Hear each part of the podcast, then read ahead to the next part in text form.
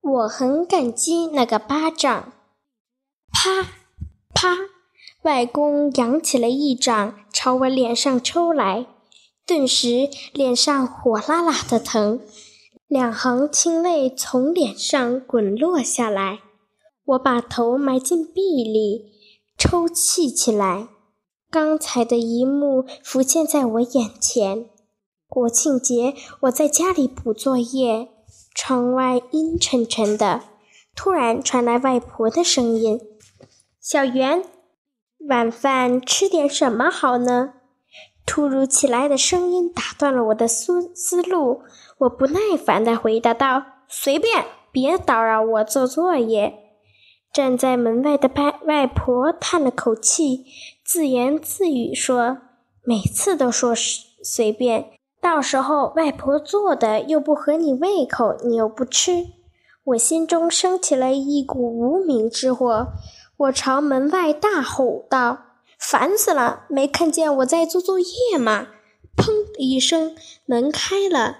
站在门外的不是外婆，而是外公。他该是听到了我对外婆的哄叫，被我气坏了。我有些害怕。要知道外公有多严格，上次我不听他的话，他可是把我的玩具一股脑的全丢了出去。你为什么对外婆吼？这样不礼貌。外公声如洪钟。可我倔强没让我低下头来，那姨你也对我吼啊？凭什么你能我不能？我顶嘴道。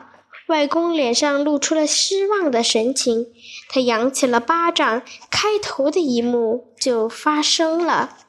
我靠近外婆的怀里大哭起来，外婆抚摸着我的头，轻声道说道：“你不应该对外婆吼的，这样不礼貌。”当然，外公也不对。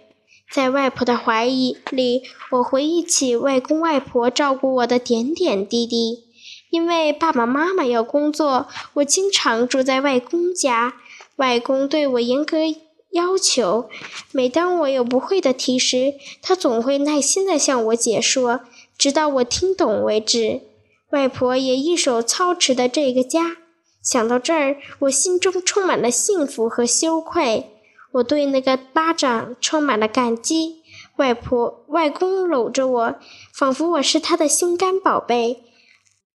外面传来了刮碗瓢盆的交响曲，那一定是外婆又被我做什么好吃的了吧。